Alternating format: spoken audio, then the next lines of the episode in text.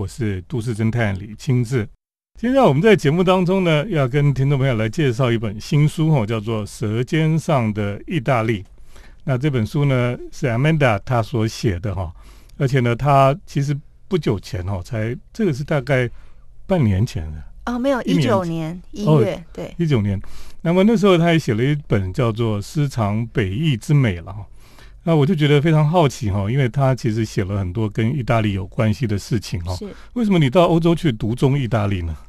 呃，我觉得意大利在很多地方跟台湾有很多相似，嗯比如说在这块广大土地上，都有很多曾经有过外来的民族嗯留下他们很独有的印记。那我觉得意大利人某种程度上跟台湾人很像，大部分哦嗯友善，然后热情，也很善良。那我觉得意大利的食物也很多元、很美味、很可口，这是我觉得跟台湾很像的地方。那会特别喜欢意大利，是因为我喜欢文艺复兴的这个艺术时期。嗯那我们都知道，文艺复兴就是在意大利的中部佛罗伦斯那个地方诞生的，所以嗯我对意大利就是情有独钟。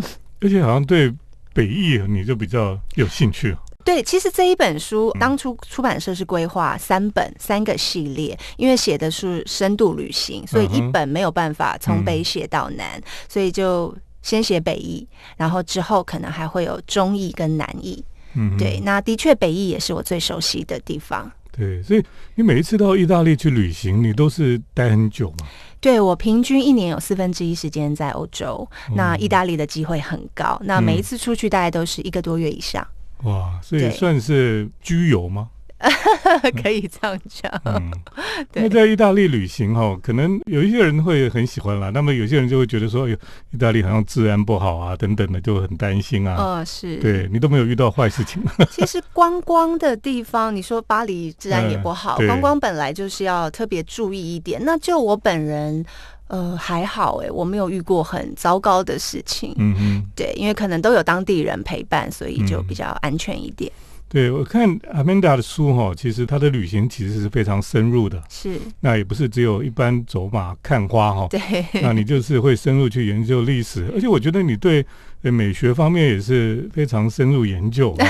那么另外就是其实对美食哈也非常的讲究了哈。你可以谈一谈为什么你从旅行从一开始旅行，后来开始会钻研到美食去啊？美食是因为我从小我就很爱吃。嗯对，影响我生命中两位很重要的女性，我的奶奶跟我的母亲，嗯她们有唯一的共同点就是一手的好厨艺。嗯所以以前在我们那个年代，可能就是用餐的时候就是用餐，不嗯像现在有很多外界的干扰，会划手机啊，或者什么之类的。当时真的就是坐在餐桌上好好吃饭，嗯所以美食带给我从小到大有很多很美好的回忆。所以我觉得它对我人生也是很重要的，而且在餐桌上也可以维系同桌人的情感，就是吃饭嘛，我觉得是一个很好的一个媒介。对，在 Amanda 这本《舌尖上的意大利》哈，那其实里里面也有提到意大利人他们在提倡这个慢食的活动嘛哈。对，这个是怎么样的一个概念？当初就是呃，其实是在罗马哦，嗯某一年呃，美国的素食业者麦当劳想要进驻罗马，在那边盖一间专卖店，就是麦当劳。那当时所有的罗马人就觉得说，我们意大利这么美，怎么可以让穿着红牌条纹的麦当劳叔叔坐在西班牙阶梯上？他们觉得不能接受。当然这是一个玩笑话，就是说意大利普遍的传统人认为，吃饭就是要好好吃饭。对，他们吃饭可能一顿饭下来两三个小时，他们不愿意这样的文化被素食给取代。嗯嗯，你吃个麦当劳可能十分钟、十五分钟就解决了。嗯所以他们认为说，提倡这个慢食是很重要的。那慢食，我们就字面上来看哦，就是慢慢的吃饭，这只是一小个部分。他们后面更深度的意涵，就是他希望你去了解你吃的东西嗯到底来自哪里，是，吃的是什么。嗯，对，然后也希望就是我们不要有太多的浪费，大概是这样子。嗯，我觉得这个概念很棒啊，就是说，像你在这本书里面，你的封面上也有写啊，说美食是疗愈身心最好的方式嘛，哈。是，那真的以前有时候我们都生活很忙碌的时候，就对吃好像不太讲究，就只要吃饱就好。对对对那，么事实上，吃饭是一个很重要的仪式嘛，哈。是那真的可以在吃饭当中可以享受亲情，或是说你可以在身心得到很好的疗愈了。对对。等一下，我们再请 Amanda 来给我们分享。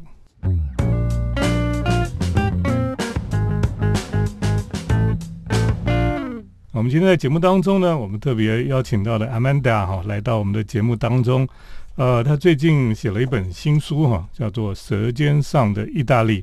那么之前呢，他出的也是跟意大利有关系的哈，叫做《私藏北翼之美》了。对。那么这两本书哈，其实都是在意大利旅行居住哈，那么还有美食了，啊，都是呃，我们平常到意大利可能还没有那么深入哈。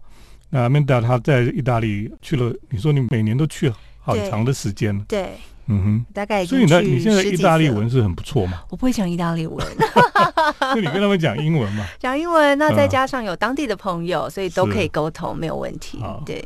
那在你书里面，我觉得一个很有兴趣哈，就是其实你去看了很多地方了哈。是。那有个地方我觉得很很有意思，就是这个米兰纪念墓园哈。对，米兰的公墓。我以为只有我对墓园有兴趣，想不到 我也很有兴趣。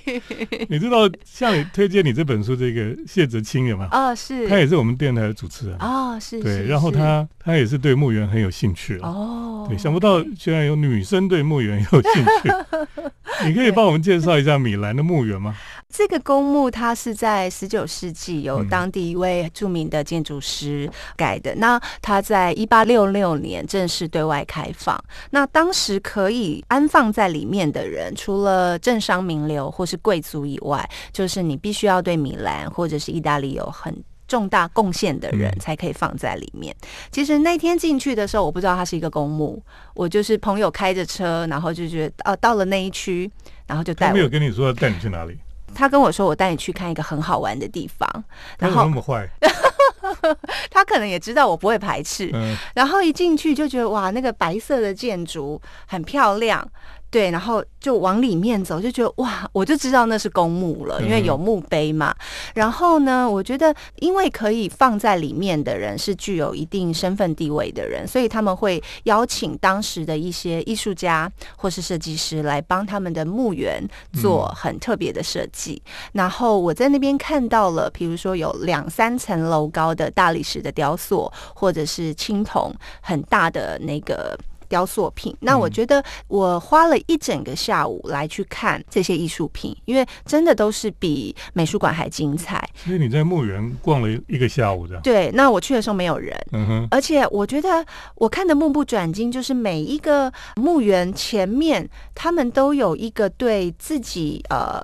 因为那些雕塑很多都是生者对于已故亡者的一个怀念或是一个影像。我看到了一个长桌，然后上面大概刻了大概十几个人。有的在打牌，有的在喝茶，那我就可以知道这是当时他们家庭生活的一个场景。对整个雕雕塑吧？用青铜，对对，很大件。然后我看了一个大理石的小女孩的一个形象，大概只有十岁，然后她默默的低头在看书，我就知道哦，死去的这个小女孩大概就是这个样子。然后生者就借由这每一处的刻痕来去纪念，或者是留下他们对这个亡者。的这个最后的这个形象，那在那个墓园，因为我去的时候很安静，没有人打扰，所以我觉得我那时候给我心里最大的想法就是说，在这个国家，连死亡的呈现都是可以用这么有美学的方式来表现，它不像我们。中式的墓园，很多人进去会觉得有点恐惧，有点害怕。但在那边，那边不都不怕吗？我不怕，因为是大白天啊。嗯，对，而且那些雕塑品就是真的很漂亮，很唯美。那我在那边，我觉得说，如果每个人其实上帝对待他的子民是很公平，每个人会经历过生老病死，无论时间的长或是短。那我就觉得说，如果人从一出生，我们就注定要往那个方向走去。嗯，那是不是不要只是为了生活而忘了如何生活？嗯对，我们现在很多的人就是忘了如何生活这件事情。对，那这是我看了这个墓园很大的一个感受跟想法。而且我看你那个照片，你这个米兰纪念墓园哦，对，里面每一每一个坟墓都像一一栋小小的别墅，是啊是啊，就很漂亮有。建筑师设计的对。对对对，因为嗯可以放在里面的人，他是具有身份地位的人。对对，的确，如果我们到墓园去、呃走一走哈，常常会让我们去思考人生了哈。是因为我们就发现说，哦，原来人生是有限的哈，是，所以怎么样在有限的人生里面，呃，寻找它的意义跟价值是很重要的。是。等一下，我们再继续请 Amanda 来给我们分享。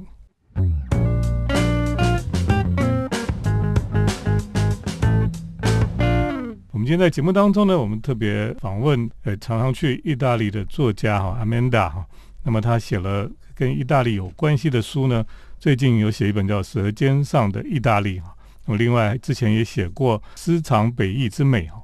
诶这个《私藏北意之美》的封面是米兰的运河，米兰运河，很多人不知道。对，对，你说在米兰运河是每个月的最后一个周日是有古董市集啊，对，嗯绵它就沿着那个运河边河，边两公里。哇哦，对，那那都卖什么东西呢？就是旧东西，而且这一对什么嗯都有，而且这一区很多的，它是文青集散地，嗯年轻的文青，嗯它这边很多的工作坊，很多的画廊，嗯很多的艺术家都在那边，蛮有趣的。对，这里应该是米兰。其实大家因为大家去米兰，很多人都去，就是去米兰兰大教堂那区哈。对对，其实米兰最近有一些新的区哈，那么也有很多厉害的建筑师在那边哦，有盖了盖了很多新的大楼。是对，大概最近都完成了哈，只是最近大家都不能去了。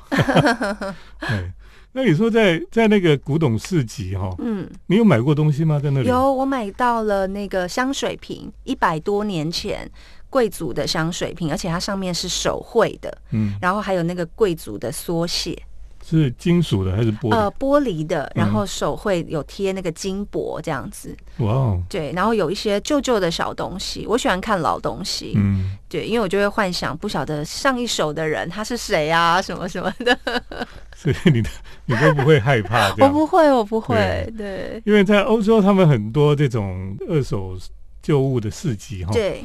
那他们也很喜欢使用旧东西了。对。对，所以他们的家庭里面那种装饰啦，或是呃家具摆设，很喜欢用这个古董因为他们觉得那没有坏，还是可以用，嗯对嗯嗯。那么另外你也讲过说，其实，在意大利哈，因为有很多不同的咖啡店嘛哈，嗯，呃，意大利人当然他们最引以为傲就是他们的咖啡了哈。对他们觉得这个星巴克根本是，没办法，一直到这几年，星巴克才开第一对间在米兰。对，所以你你去米兰有看到什么样有趣的咖啡店？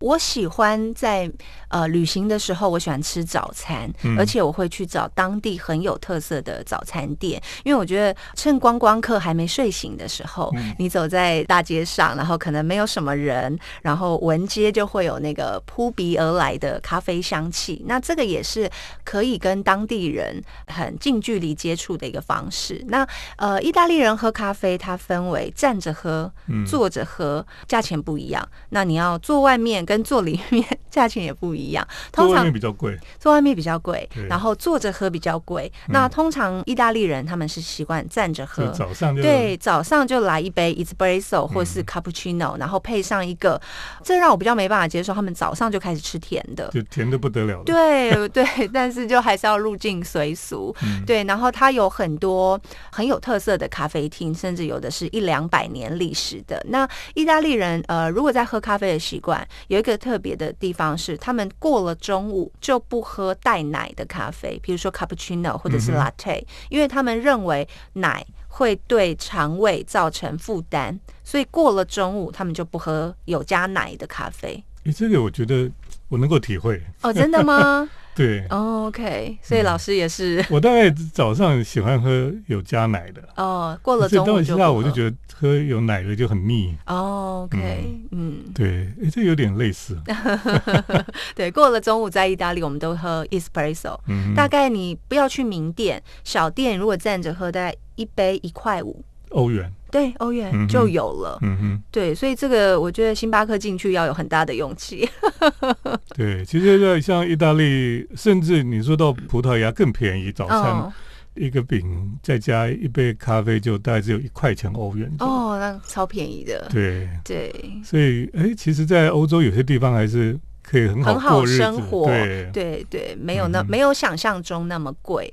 对，对就如果你到呃一般人的生活里面融融入到里面的时候，就发现其实很多时候也不是我们想象那么是啊，是那么昂贵的生对活。对对，那你在在这个意大利旅行的当中，哈，你都是用什么方式去观察？我看你观察的东西很多种，比较多面向对？，对，就是可能什么都看就对。对，就是嗯美的事物就都会很吸引我去翻，嗯比如说教堂啊、美术馆、建筑啊、歌剧院。那可能因为我每次待的时间比较长，嗯。然后再来是因为我去过很多次了，所以一线的观光区已经没有办法满足我，我会走比较深度的地方。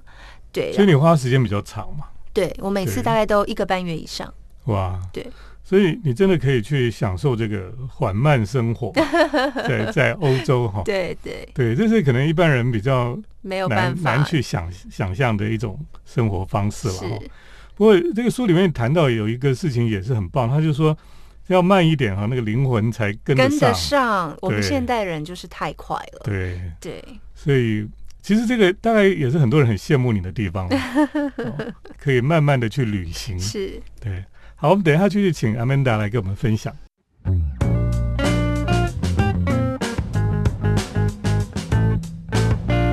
那我们今天节目当中呢，就特别邀请《舌尖上的意大利》这本书的作者哈 Amanda 来到我们的节目当中。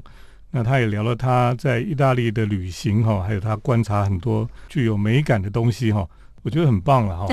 对，那特别是今年是疫情嘛哈，是大家都不能出国。那在这不能出国的时候，我不知道你你到底这一年在干什么，或是你怎么去旅行，可不可以跟听众朋友分享一下？嗯，不能出国，其实就努力写书，所以才造就了第二本《舌尖上的意大利》。所以你躲在家里就这样写了一本书啊？对，就写了一本书，这也太励志了。呃，七万多字，哦扎扎实实。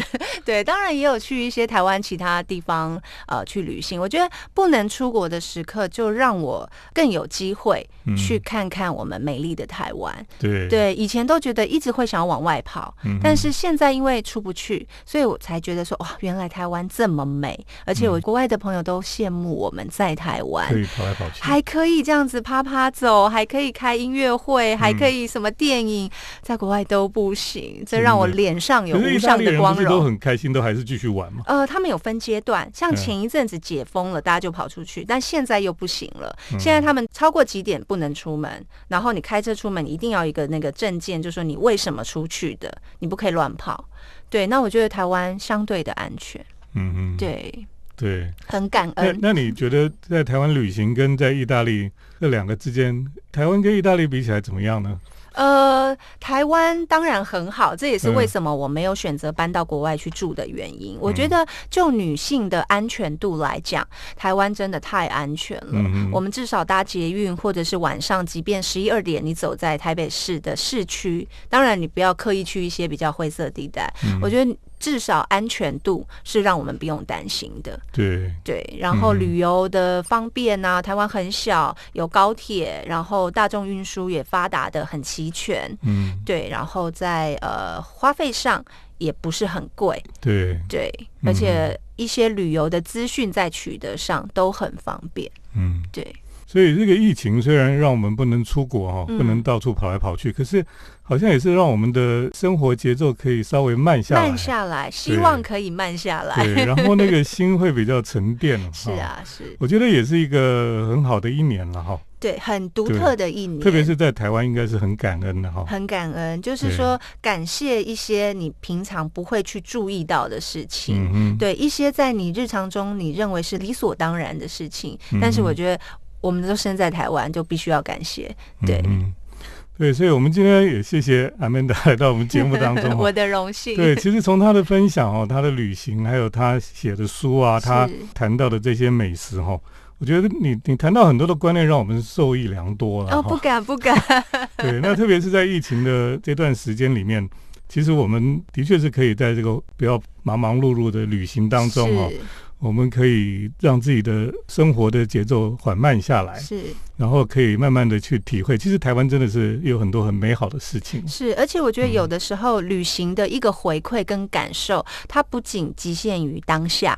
像我在意大利，有的时候我会若干年后，我会曾经想起我在哪一个城市，我看到了什么，比如说那个公墓，它给我的是什么样的想法。有的时候在我人生有一些挫折的时候，我会去想到。对，那我觉得这个就是旅行很大的意义。嗯，对。今天很谢谢阿曼达来到我们节目当中，谢谢老师的邀请，也谢谢听众朋友的收听。我们接下来是铁道建筑散步的单元。铁道建筑散步。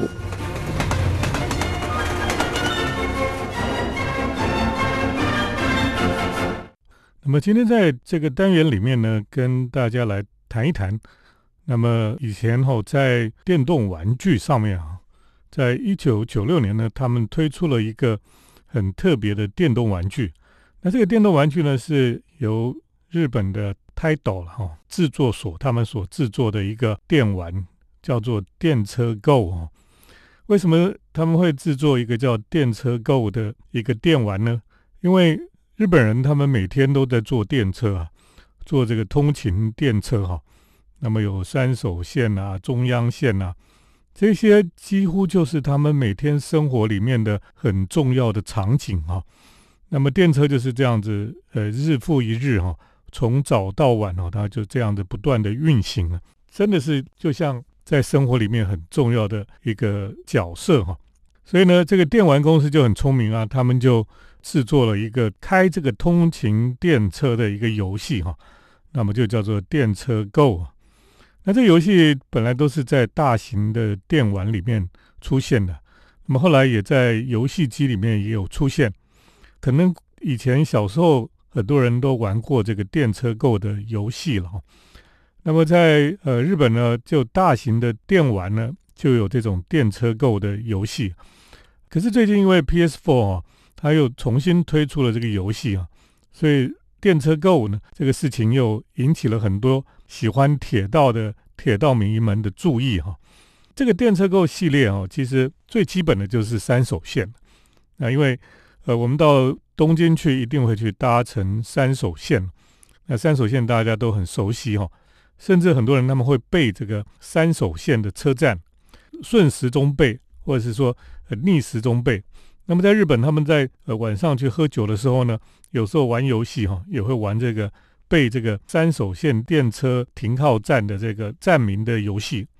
那这个电车购的游戏机的电玩哈，就是你就扮演一个开通勤电车的司机。那你知道开火车哈，其实不是很容易了哈。第一个你要准点要到，对不对？好，就是你要掌握时间。那么第二个呢，你要掌握那个快慢。你不能紧急刹车哈，因为你坐通勤电车，大家都站在那边，如果紧急刹车就摔得头昏眼花了哈。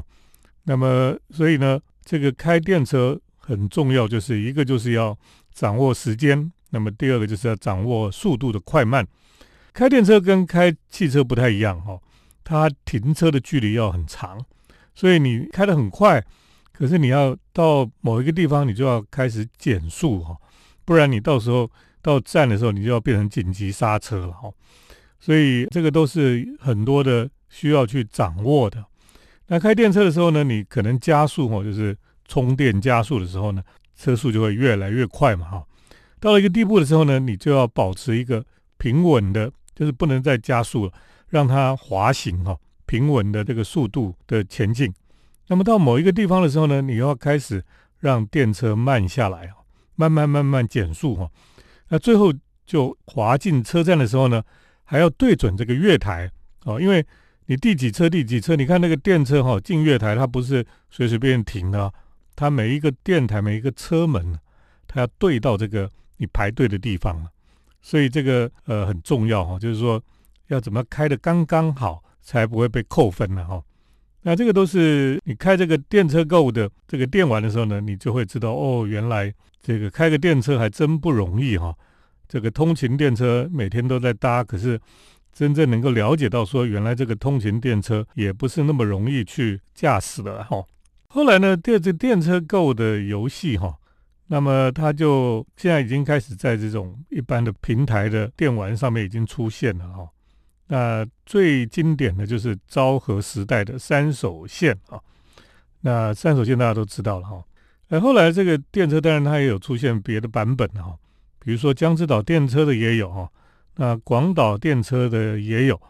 那这些电车的游戏哈，最有趣就是说。他们会依照现实的情况哈，那么他们会这个整个场景哈，还有进站的地方，比如说你要进到哪一个站哈，这个都跟现实的这个情况是一模一样啊。那那个车站的站名啊、车站的景观啊等等哈，它都会弄得非常惟妙惟肖了。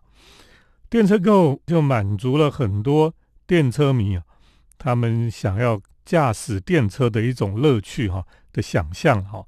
那的确，你如果在大型的机台上面玩这种电车购的游戏哈，开电车就觉得真的是好像真的在开电联车一样。我想将来哈，可能不仅是只有日本的电车购了哈，这个电车购系列哈，它其实也可以发展到台湾来。比如说淡水线的捷运哈，要开这个电联车哈，这个有没有这种电车购的游戏，一定很受欢迎了哈，因为你每天都在坐淡水线的火车，或是你每天都在坐这个呃。其他的路线的捷运电车，那么你都可以在这个电车购上面来玩哦，应该是非常有意思的了哦。